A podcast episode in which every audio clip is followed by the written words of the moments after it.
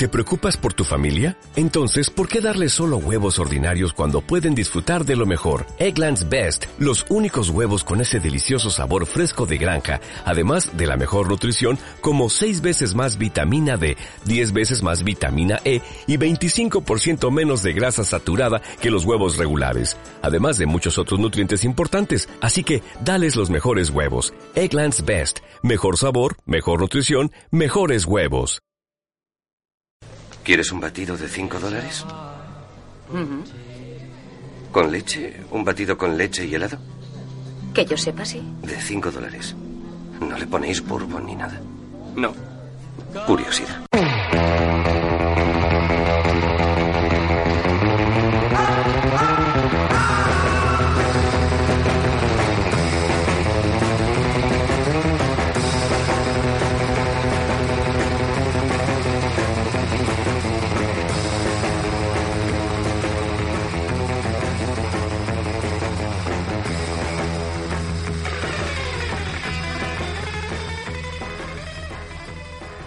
Buenas noches a todos. Yo soy Pablo Manuel Negra y esto es un batido de 5 dólares.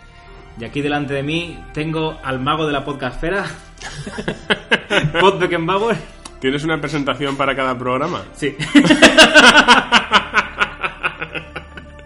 Debería haberlo supuesto. Buenas, buenas, ¿qué tal? ¿Cómo estamos? Muy bien, pues eh, vamos a hablar de una película que se ha estrenado hace prácticamente nada. Eh, una película que yo casi no veo por mi torpeza. ¿Quieres, ¿Quieres contarlo, por favor? Sería súper divertido. Tú te- No, no me indignaste, pero... Me enfadé. Te enfadaste un poco. Joder, tengo la culpa de ser torpe. Compraste unas entradas para un cine y te fuiste a otro. Exacto. Ese es el resumen, queridos Sí, oyentes. Tuve suerte de que al cine al que fui era la misma eh, franquicia, que la misma cadena que, que al que debería haber ido. Y les diste pena. Porque eso me pasa a mí y me dicen, te jodes, lárgate. Me dijiste, pasa, pasa. No te como hay poca gente en esta sala, pasa, no te preocupes. Y, y nada, nada. ¿Qué- ¿Cuento lo de la otra o eso ya...? adelante, adelante, ya puestas. Yo iba a ver Overlord y Mandy. El tema está que aquí en Valencia solo se eh, Mandy está en el ABC de Gran Turia. Y yo me hice un lío porque son cines a los que no suelo ir. Entonces fui al Sales. yo compré las entradas para el Turia en plan a las 4 una y a las 6 la otra. Claro, en el Saler y el Turia no están cerca. De hecho, no es tan cerca nivel que mi abuelo, a mi abuelo le conté la historia, lo comenté en casa, y mi abuelo dice, joder, pues de una punta a otra de Valencia. Efectivamente.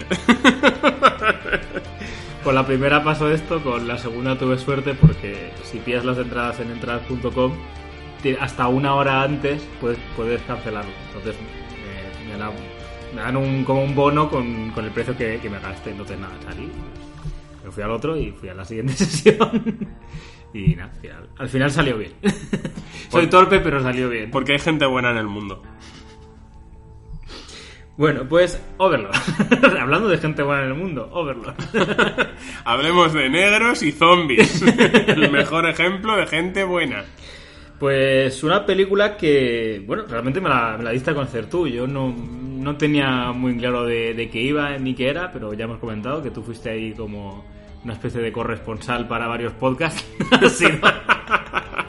fuiste corresponsal para el sótano, para vaqueros y para un batido de 5 dólares. Para todos. eh, para Vaqueros to- en el espacio, perdón, que no he dicho. El sótano de Radio Logrado, vaqueros en el espacio y aquí un batido de 5 dólares.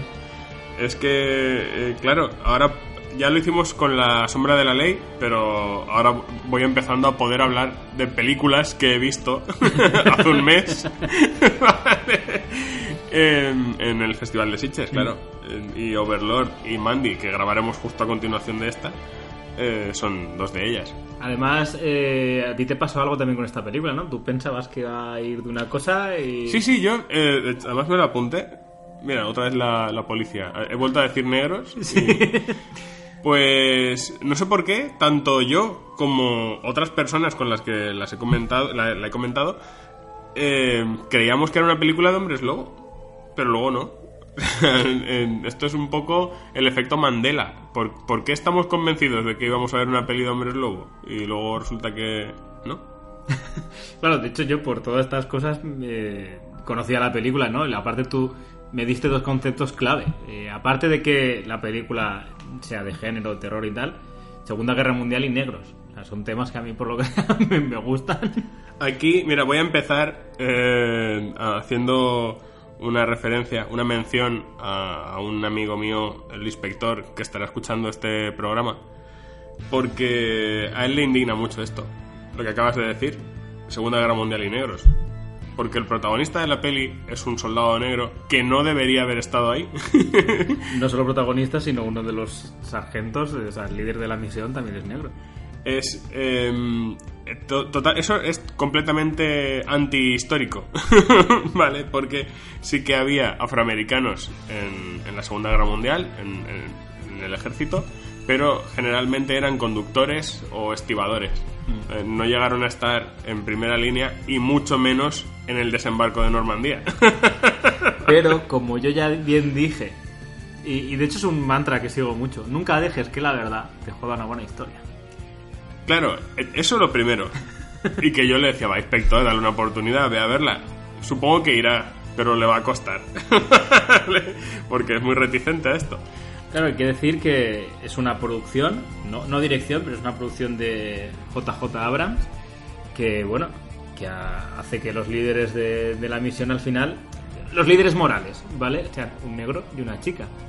2015, el despertar de la fuerza, solo yo, solo yo. Vale, pero ahora, ahora volvemos a Abrams, ¿no? Pero, pero eso, por un lado, no dejes de que la realidad te juegue un buen chiste. Y por otro, tampoco había zombies que nosotros sepamos en la Segunda Guerra Mundial. Porque el final de la peli es que, "Shh, de esto, que no se sepa nada. Pero tú, tú has dado ya una fecha, ¿no? Esta película está ambientada en el 6 de junio del 45, si no lo estoy diciendo mal. Eh, si lo digo mal, pues lo siento, me he equivocado. no volverá a suceder. El tema es que sí que volverá a suceder. Día del deserman- el desembarco de Normandía y eh, víspera de la, la noche en la que murió Hitler en un cine en Francia. No fue así la historia. A mí me lo han contado que sí. Bueno, tampoco había negros. A mí me gusta pensar eso. Pues. Total, no se sabe qué pasó con Hitler. Eso es verdad. Hay como una versión más oficial que todas. Hellboy dice que murió en el 50 y pico. Me indignola. Total. Pues em, respecto a lo de JJ Abrams, fue divertido porque cuando empezó la proyección en Sitges, lo primero que vimos fue su puta cara. Hola Sitges, ¿qué tal? Soy JJ Abrams y espero que disfrutéis de esta película, tal, ¿vale? Y no, no pudo venir él personalmente. Que no le interesaba una mierda. Dijo, ¿qué coño hago yo yendo a España para esto? A ver, está rodando el episodio 9. Lío tiene. Pero también decir que es- las Star Wars se suelen rodar en Londres. O sea, que decir que tampoco estaba excesivamente lejos. O en África, que está como mucho a tres horas de avión estaba, no tenía que chuparse todo el Atlántico. Pero bueno, que, que da igual, no, no le vino bien, ya está. Y, y- y si quisieran retomar Naboo, que a lo mejor lo hacen, está en Sevilla, que, que podría haber aprovechado. Pero bueno, no pasa nada, JJ, no te lo tomo en cuenta. Pero la gente sí que lo comentó, ¿eh? En la sala eh, sí que había comentarios de, hostia, eh, la produce Abrams, pues no se nota, no había casi brillitos. Bueno, A ver. En defensa de Abrams, y a mí me molaban sus brillitos, en defensa de Abrams, el tío reconoció que después de rodar Star Trek eh, Into the Darkness, que tenía un problema. Y eso lo ha dicho él abiertamente, que habló con su mujer y dice, cariño, creo que tengo un problema con los brillos. Y ella, ¿de verdad? ¿De verdad? Y ya en el despertar de la fuerza pues, no hay, no hay un exceso de brillos. De hecho, creo que no hay ninguno así. Flare lens, ¿no? Creo que se llama. Eh, pero bueno, la verdad es que se nota que la producción es potente porque yo creo que a nivel visual es, es un pasote y sobre todo, no sé qué opinas tú, pero incluso para la gente que sea más purista de todo este género bélico, de los modelos de avión, no, porque el Messerschmitt no sé qué tenía en el ala tres motitas verdes.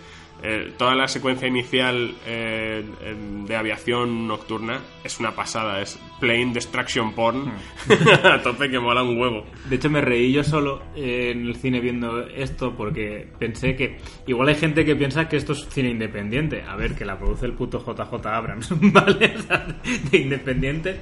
Podemos decir bajo presupuesto, Sí. presupuesto medio. Que no ha costado 600 millones. Claro.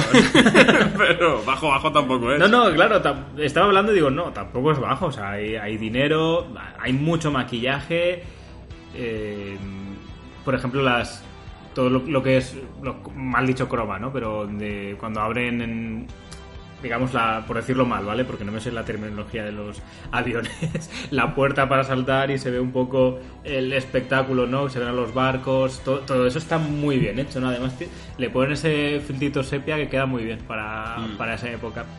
Es que de los nazis eh, van, dan muy bien con todo este tema de meterlos en género, en terror, en el fantástico, ¿verdad? Porque ellos mismos, como hay mucha mitología, porque había mucho ocultismo dentro de, Sí, de los sí, nazis y el propio Hitler era ocultista y pidió que se buscara la, la lanza del destino y el... El cáliz, iba a decir el cáliz de fuego, ¿no? Y la vara de Saúco. de Lord Voldemort. Claro, es que pegan muy bien, ¿no? Y de hecho tenemos, aunque más en comedia, ¿no? Pero películas como, como eh, Zombies Nazis, ¿no? Que son muy divertidas. La segunda creo que no la has visto, ¿no? No. La, la segunda es mucho más divertida y más loca que la primera, yo te la recomiendo. Sí, sí, pe- pega muy Bueno, bien todo y, este tema. Y ¿no? la de. ¿Cómo se llama? Iron. Iron Sky. Iron Sky. Que sí, van a estrenar la 2 ahora. si no, sé si ya. la dos o varias, creo que hay varias. O sea, yo he visto la primera, la primera es divertida, que era la del negro que hace blanco, ¿no? Que eran los, Sí. que los nazis ocultos en la luna, el astronauta y tal. Creo, creo que incluso hay más de dos ya, de, de Iron Sky. Pero vamos, ¿cuál era la que había un dinosaurio? Creo que era Iron Sky Pero 2. sí, puede ser. Salía un nazi. Sí, sí, sí, bueno.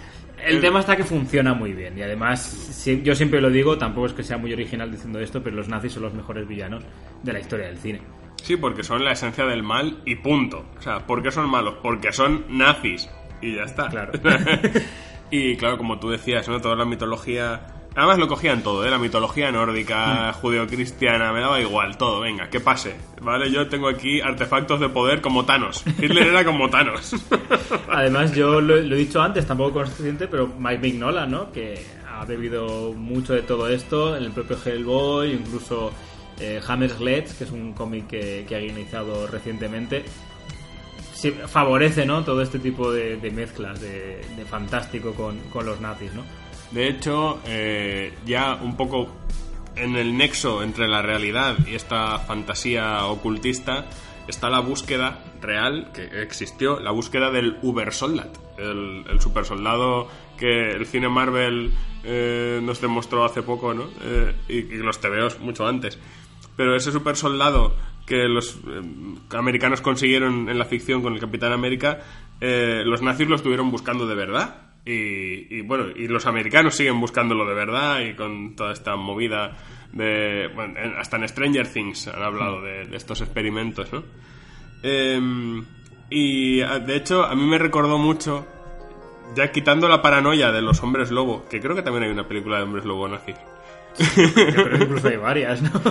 ¿Dog Soldiers? Dog- ¿Era de nazis? Hostia, eso no lo he visto, pero bueno, de hecho en el, uno de los, el corto, el falso tráiler que hizo Rob Zombie ¿Es verdad? para, para Greenhouse era, era de zombie, de Hombres lobo nazis. Pues- Con Nicolas Cage de Fumanchusa, Rob Zombie. O sea, si Robert Rodríguez hizo machete, hazla, por favor. Y Diane Thorne.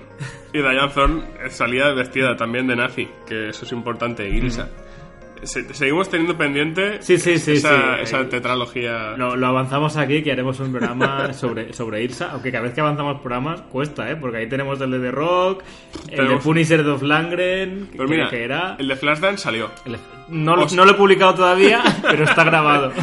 Pero ya está grabado, eso ya me olvido. Mm. Bueno, eh, como decía, que quitando el rollo este de los hombres lobo, eh, yo vi la peli y dije, coño, claro, ha estado siempre delante de mis narices. Cuando yo iba al instituto, en la época de cibercafés, donde la gente jugaba, en, en LAN, eh, estaba el juego de Return to Castle Wolfenstein. Y, y- y ya es tal cual, si recuerdas ese juego, esta peli es la adaptación de, de Wolfenstein, ¿no? Y, y me moló mogollón. Bueno, pues una película dirigida por Julius Avery, que yo dije, será hijo de Tex, pero no, al final creo que no tiene nada que ver. Tex Avery, uno de los más famosos e importantes animadores de, de los Looney Tunes. Y creo que es su segunda película, no, no tiene demasiadas, eh, pero vamos, a nivel de dirección y todo, mm, yo pongo cero problema. Me- pero está muy bien, Está, ¿eh? está de puta madre la película. Yo creo que cuando haga. A mí me gusta mucho hacer un poco lo de los mejores del año. No sé si lo haré en el sótano o si lo haré aquí en Batido. Pero vamos, que en algún sitio lo haré. A esta la pondré muy alta, ¿eh? Eh, como una de las mejores películas, o por lo menos que más me han gustado de, de 2018.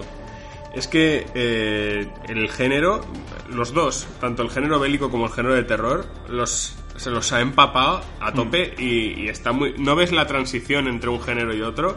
Y cuando eh, todo el principio, ¿no? Que es eh, bélico a saco, cuando ellos están a pie durante la noche, ¿no? Acercándose a esta, a esta localización que tienen que asaltar y tal.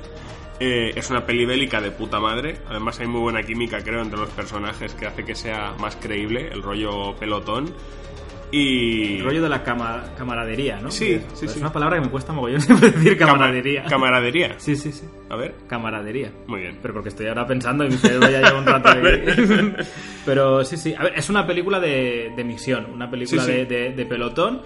Es, eh, es, por ejemplo, un estilo muy reciente, ¿no? Rock One, ¿vale? Con la diferencia que aquí te importan todos los personajes que salen. Y claro, empieza con, con esa parte bélica, aunque todo el escuadrón prácticamente, salvo creo que son cinco, cuatro o cinco, eh, mueren terriblemente y tienen que continuar la, la misión, tú lo has dicho, ¿no? La, la química entre los eh, personajes está muy bien, además se encuentran al personaje de Chloe en Francia, claro, porque ellos van a Francia, porque su misión es destruir una torre. O sea, hasta aquí la, la película podría ser perfectamente 12 el patíbulo o, o cualquiera, ¿no? Además- Aunque he de decir que a mí me recordó más, tampoco es que se parezca a, a qué maldito tren blindado, que, que a 12 del patíbulo, ¿no? Por ejemplo, que puede ser como la, la más mítica.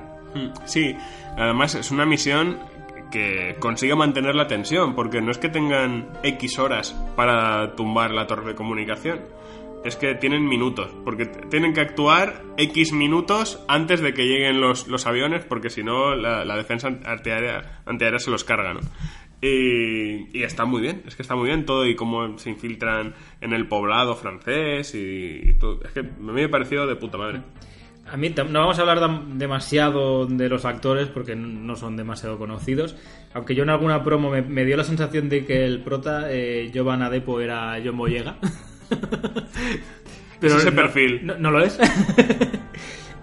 Con curiosidad que el que hace de Ford, que como era el nombre, ¿eh? o sea, es que, es que, claro, este personaje es el prototipo del Capitán América. Es que, es que es eh, Wyatt Russell, hijo de Carl Russell. Y se llama Wyatt. Claro, claro, o sea, es que mola mogollón este tío. Yo, yo lo he visto en, en varias pelis y a mí me, me mola cómo, cómo actúa. De hecho, en Black Mirror, no sé, creo que en la anterior temporada, ¿no? No la nueva, sino la anterior. el capítulo este que era del el que, el, que iba a probar un videojuego. Sí, Era él el, el protagonista. Yo lo que he visto de, de este hombre, iba a decir chaval, y tiene, creo que tiene mi edad. O sea que. Está, está bastante bien. Eh, bueno, el personaje del italoamericano a mí me moló mucho. O sea, me, me robó el corazón. y tenemos así el más, por lo menos para mí, el más conocidillo. no supongo que te diste cuenta. Hayan de Castener eh, Fitz de Agentes de SEAL, que es el, que, el fotógrafo. exacto. Sí, sí. No, Por tu no, cara pues veo que no te diste caído. cuenta. Claro, tú dejaste Agentes de SEAL hace mucho. Lo que yo debería haber hecho. Pero si solo tenía una temporada, ¿no? O dos. Ojalá. y el, el que hace de nazi así el más importante, que digo, joder, ¿de qué, ¿de qué me suena este tío? Que es, claro, el Pucci de Juego de Tronos de la temporada anterior. Este que apareció con todos los barcos y mató a tanta gente. Buah, el Juego de Tronos la dejé antes. bueno, pues Pero- el, el- el mayor Pucci de la historia de la serie de televisión. Vaya.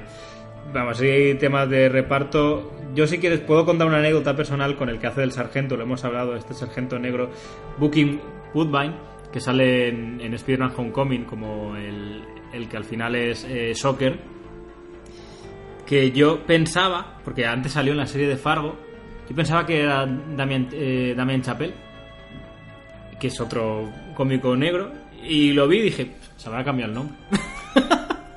y eso, por Spider-Man me di cuenta de que eran dos negros distintos. Pero no sé, yo, yo pensaba que era el mismo y, y no, no. Pero fíjate que al ver otro nombre, no pensé que eran otros. Dije, se habrá cambiado el nombre por algún motivo. Uno de los dos es un nombre artístico. Pero bueno, bien. eh, sí, los actores yo creo que ningún problema con todos. Química a tope entre, entre ellos. Y además tienes esto, ¿no? Como el protagonista que es el más paradito, el otro que es el prototipo del soldado con la misión. Que, que esto, vamos, o sea, la misión por delante de todo. La, la chica francesa. No sé, tiene como la- los arquetipos que podrías hacer en una película de estas, ¿no? De, de pelotón con una misión. Sí, porque eh, quitando el, el tema del terror y que el prota sea negro, etcétera, al final eh, la película de lo que trata es de eh, un equipo que tiene que cumplir una misión, como bien has dicho, y al final, por diversas cuestiones de la trama, el que se tiene que encargar de llevarla a cabo es el menos preparado.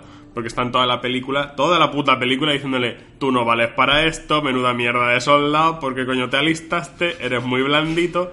¿no? Y la película va de eso, al final, de un Capitán América de verdad, ¿eh? del que se tira sobre la granada para evitar que mate a sus compañeros. Sí, sí. Además, en la escena inicial con el sargento esta, todas estas escenas siempre acaban recordando un poco al sargento de hierro, ¿no? El sargento de hierro o la, la- iba a decir la naranja metálica, ¿no? La chaqueta metálica. Que es con este sargento como haciendo preguntas a su pelotón y al, al prota, ¿no? A, a Boyce que le dice ¿Por qué eh, los nazis han hecho una torre tan grande? Se queda para decir, joder, porque son nazis y son los hijos de puta. Ese momento es el más puto grande de, de la Sí, película. sí, a mí me encantó. Mm.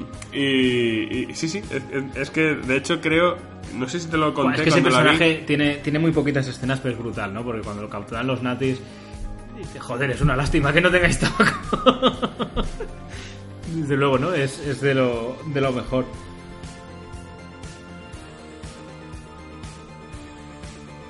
Aquí. es que tenía apuntada esa frase. Vale. Más o menos, no es literal porque me la apunté a la salida del cine, pero me pareció eh, enorme, ¿no? Que, eh, exacto, les pregunta que por qué eh, los nazis pondrían una, torre de comunicación sobre una iglesia. Y dice, porque, porque los nazis son unos hijos de la gran puta. Y los hijos de la gran puta solo quieren joder lo bonito que hay en el mundo. Nuestro deber es ser más hijos de puta que ellos.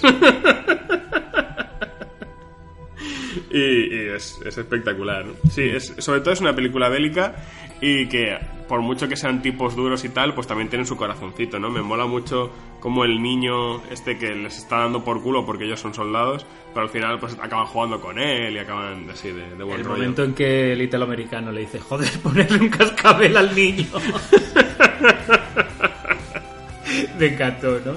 Y bueno, al final hay un momento que, si has visto como cinco películas en el mundo, hay un momento final que te esperas que vaya Sí, a pasar, ¿no? sí, sí. Pero, pero están muy bien, ¿no? Porque tiene los tópicos, pero no los usa mal, ¿no? Yo creo que los tópicos siempre se pueden usar bien o mal, ¿no? Bueno, realmente esto es muy absurdo como todo, como todo en la vida. Pero que si los usas siendo consciente de lo que estás usando, es cuando mejor funcionan. A día de hoy, si estos tópicos los usas intentando sorprender, es cuando pare- queda una mierda. ¿No? De hecho, hace poco hablábamos de, de Halloween, por ejemplo, que también los direct- el director y los guionistas sabían un poco a lo que estaban jugando. Sí, sí, sí. Es que lo, hace muy bien, lo hace muy bien. Es lo que te he comentado, lo ha conseguido integrar muy bien. Incluso la parte del terror, eh, no aparecen, no sé si los contaste, pero no aparecen demasiados de estos zombies, entre comillas. No, así peligrosos o que... mm, Porque claro, hacia el final hay un momento que salen como, como cuatro o cinco, ¿no? Pero sabes que ese momento va, va a explotar todo, ¿no? Claro. Que no, no va más. Sería el, el Wafner que hemos comentado un poco, que sería aquí el, el- el malo, ¿no? O por lo menos el- la cara visible de- del nazismo en, en esta, en esta película, que sí que hay un momento que, Pero, pero es como menos nazi que. Perdón, no nazi. eh, zombie que, que el resto, ¿no? Porque, claro, Sí. dicen, el suero no lo hemos probado nunca con vivos. Claro, le afecta de, De otra forma. De otra, de otra forma. Pero tienes el del principio que está con ellos, que es la primera prueba, digamos, de lo que puede hacer ese suero. en- Yo hay un momento que pensé que algo iba a pasar con la tía de la, de la chica. Digo, sale y los muerde a todos o algo, sobre todo con los nazis, ¿no? Pero simplemente al final es que, que, que está así porque la han quemado, ¿no? Pues eso, tienes al, al del principio, al que se encuentran allí antes de, de volver con todo el percal, al super nazi malo que a mí me recuerda, es el típico villano pasado de vueltas, el que dice, pues ahora verás, ahora me drogo y, soy super malo. Y eso puede ser desde el villano de Howard el Pato, ¿vale? a, cualquier villano de Marvel. Y, y poco más, ¿eh? Tienes eh, a gente que grita en, en sus celdas y tal, pero es que son cuatro o cinco contados y tampoco son, se recrean demasiado en el, en el terror. Si bien es verdad que hay escenas bastante creepy en los laboratorios con la gente metida en bolsas y, y esto ese- Claro, ese- o sea, el- ahí... eso es turbio. Sí, sí, de hecho se encuentran a, a alguien del pelotón, ¿no? El protagonista Boyce, que mm, por suerte lo puede salvar, ¿no? Pero es bastante jodido cuando le tienen que sacar el tubo este que le han metido en, en el esternón. Dices, joder, o sea, pues está a punto de morir este pobre, este pobre hombre. Además se encuentra con todo un poco de casualidad, ¿no? Porque le dicen, bueno, ve a avisar a, Tibet y a, y a Chase y, y se equivoca de camino prácticamente, ¿no? Y, se, y acaba dentro de, de este laboratorio nazi que, vamos, aquí. Si os gusta toda esta temática que hemos comentado un poco de, de terror, de género, de Mike Mignola, ¿no? Por ejemplo, os vuelve loco, ¿no? De hecho, esto podría ser una historia de Hellboy perfectamente, Sí. porque las historias de Hellboy son cosas y Hellboy aparece en medio.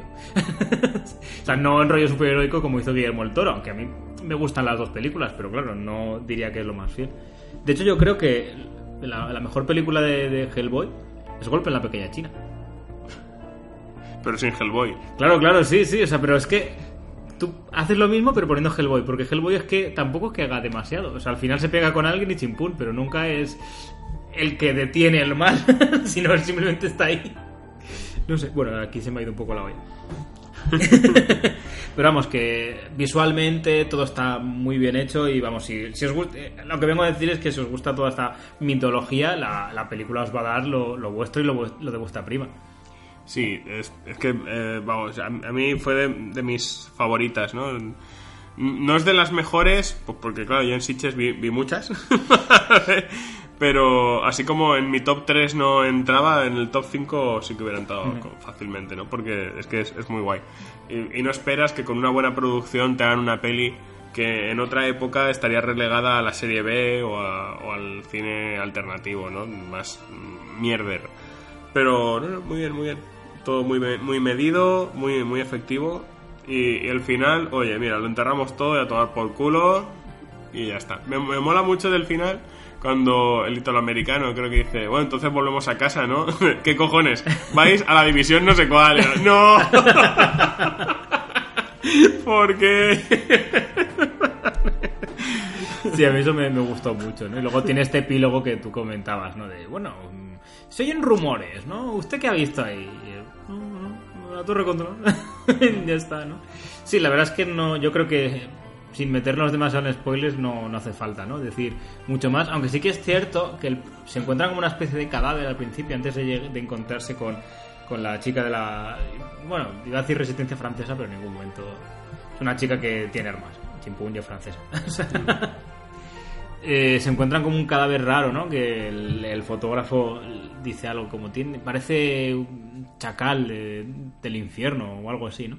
Ya, yo también esperaba, a pesar de que ya me habéis avisado, que igual con la transformación se iba a ver algo más tipo hombres lobo, ¿no? Y quizá por eso pensaba mucha gente que podría ir por ahí.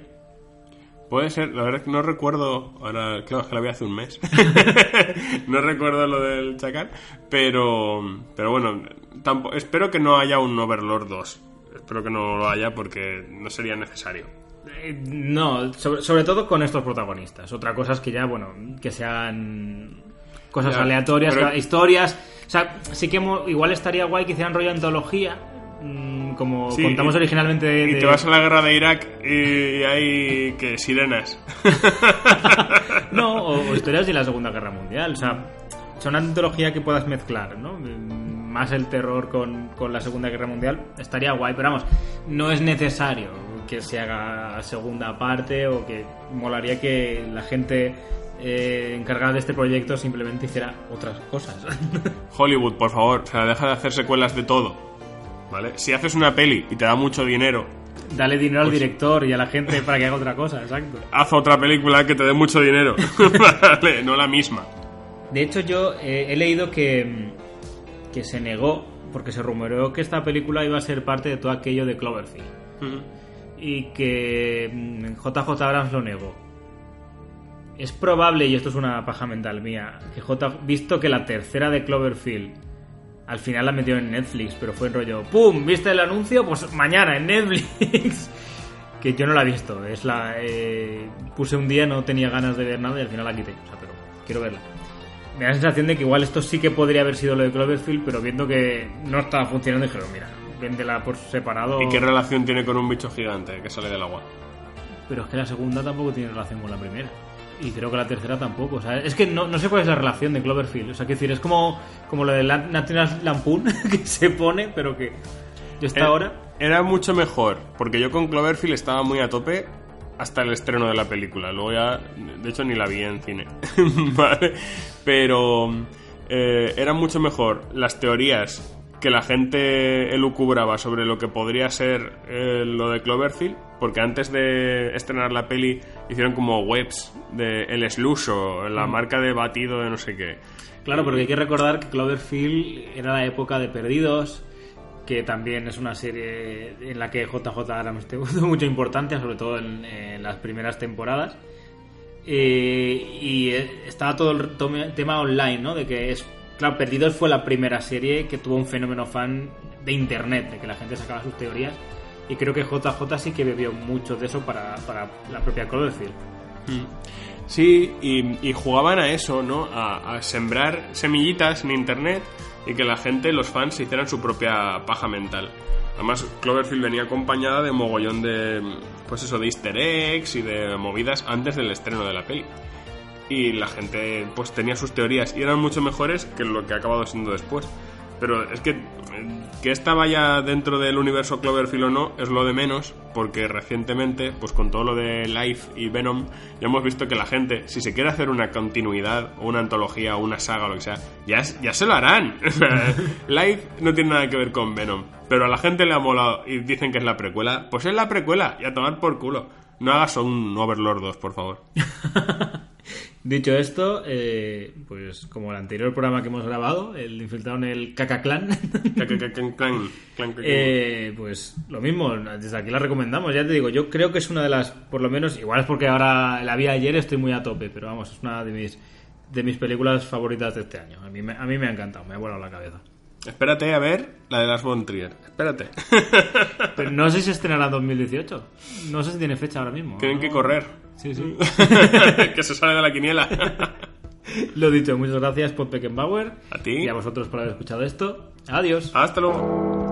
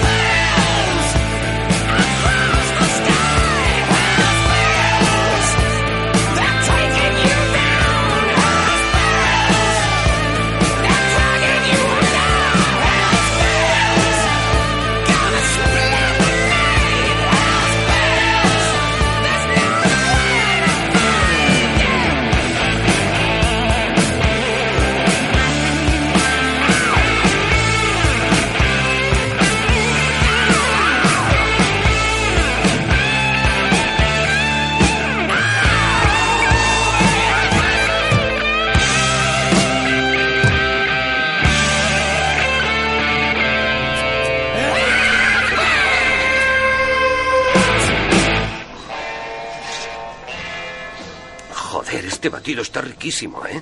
Ya te lo dije. No sé si valdrá 5 dólares, pero es una jodida delicia. Tax day is coming. Oh, no. But if you sign up for Robinhood Gold's IRA with a 3% match, you can get up to $195 for the 2023 tax year. Oh, yeah. Sign up at Robinhood.com slash boost by tax day to get the biggest contribution match on the market. Subscription fees apply. Investing involves risk. 3% match requires gold for one year from first match. Must keep IRA for five years. Robinhood Financial LLC member SIPC.